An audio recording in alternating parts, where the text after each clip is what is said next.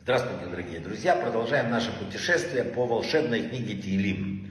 37-й псалом. Э, очень интересный псалом. Первое, что в древних книгах написано, что он связан волшебным образом с исполнением желаний. Особенно, когда ты хоть что-то задумал, когда у тебя есть какое-то желание, ты читаешь этот псалом и особенно сосредотачиваешь внимание на пятой, пятом переке. Да? Верь Господу пути твои, полагайся на Него, и Он сделает. Написано, что это производит совершенно волшебное впечатление. Есть еще потрясающие особенности этого псалма. Написано, он помогает полыхаему, да, немножко перепившему человеку. Если человеку плохо или там, ну, перепил, как говорится, да, берут стакан с водой, ставят в правую руку, немножко соли добавляют, читают этот псалом, и потом этой водой умывают человека. Говорят, помогает очень сильно. Кроме того, он помогает тем, э, кто не может связ... Э, справиться со своей привязанностью к, как называется это, чрезмерному употреблению алкоголя. Каждый день надо читать, упоминая этого человека, этот псалом, это тоже помогает. Пятый посук очень интересный. Написано, если ты выходишь в дорогу с какой-то целью, очень важной для тебя, читай этот псалом, сосредотачивая внимание на пятом посуке, и потом в молитве короткой говори, для чего ты идешь Богу, и все сбывается.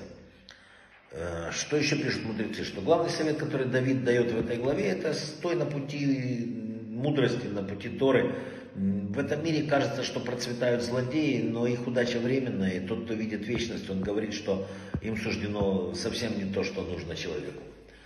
Э, вот с этого посука, с этого псалма еще делает интересный вывод мудрецы, сказал Раби Иуда, и сказал Раф, написано да, в Талмуде, что трактате Шаббат, что каждому, кто доставляет наслаждение Шаббату, делают в эту неделю то, что просит его сердце.